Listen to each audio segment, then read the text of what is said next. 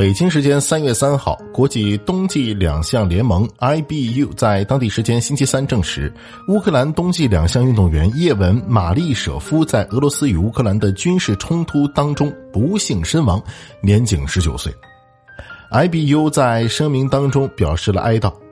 IBU 对本周在乌克兰军队服役的前乌克兰冬季两项运动员叶文马里舍夫的逝世表示最深切的哀悼。IBU 重申希望立即结束战争。据西班牙媒体《马卡报》的报道，两年前结束职业生涯的叶文马里舍夫曾代表乌克兰国家队参加过比赛。叶文马里舍夫出生于2002年，于两年前结束其运动生涯。他正在服义务兵役，并被派往前线保卫他的国家免受俄罗斯军队的进攻。他已经进入了两年前开始服役的最后阶段，在此期间，他暂时放弃了冬季运动的练习。乌克兰冬季运动联合会在声明中写道：“我们向祖国、朋友和家人深情歌唱叶文马里舍夫的永恒记忆。”作为乌克兰青少年冬季两项队的一员，马里舍夫的目标是恢复比赛，并为2026年在米兰和意大利科尔迪纳丹佩索举行的下一届冬季奥运会做准备。他是该国这项运动的主要希望之一。冬季两项项目中包含了越野滑雪和射击两大环节，要求运动员既有由动转静的能力，又要有由静转动的能力。多家国外媒体援引乌克兰冬季两项协会的公告称，在乌克兰军队中服役的前乌克兰冬季两项作为乌克兰青少年冬季两项队的一员玛丽舍夫被誉为未来之星。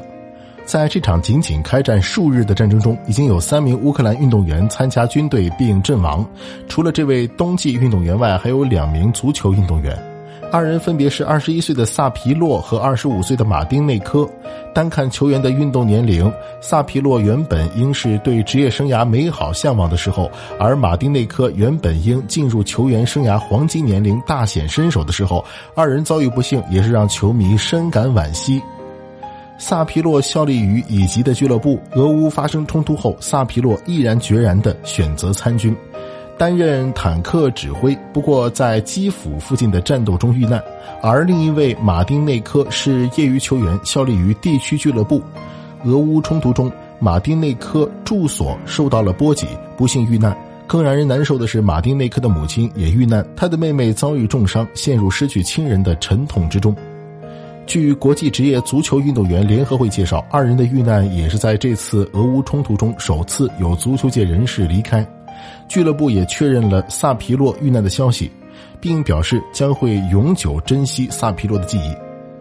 他们都是在兵役期间被战争的大潮席卷，最终在钢铁洪流下阵亡的。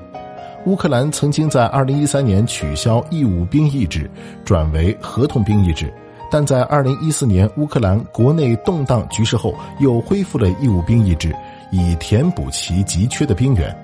在战争爆发后，乌克兰又进行了一次总动员，希望能够动员足够的士兵去抵挡俄罗斯的军队，并开始大规模的向普通百姓发枪，这导致了更多人卷入战争。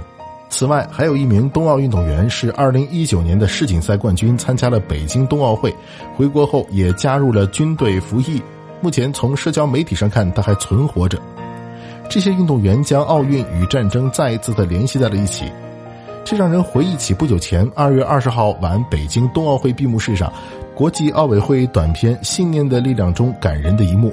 画面中，两位选手握手相拥，庆祝拿到的奖牌。他们是俄罗斯奥运会运动员伊利亚·布罗夫和乌克兰运动员亚历山大·阿布拉缅科。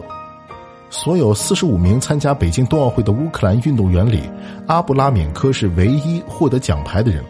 在张家口拿下银牌后，阿布拉缅科凭借连续平昌、北京两届冬奥会一金一银，已是乌克兰冬季运动里最伟大的运动员无疑。俄罗斯运动员与其拥抱的一幕发生在二月十六号自由式的滑雪男子空中技巧赛上。二月十六号晚，自由式滑雪男子空中技巧决赛，中国选手齐广普摘得金牌，卫冕冠军乌克兰选手阿布拉缅科获得银牌。俄罗斯奥委会队员伊利亚·布罗夫获得铜牌。以上这个画面是在最终名次出炉后，伊利亚布罗夫与阿布拉缅科击掌并紧紧拥抱，两人分享喜悦的瞬间。随着奥运五环和 “Stronger Together” 的字样呈现，短片结束。伊利亚布罗夫和阿布拉缅科既是对手，也是多年的好友。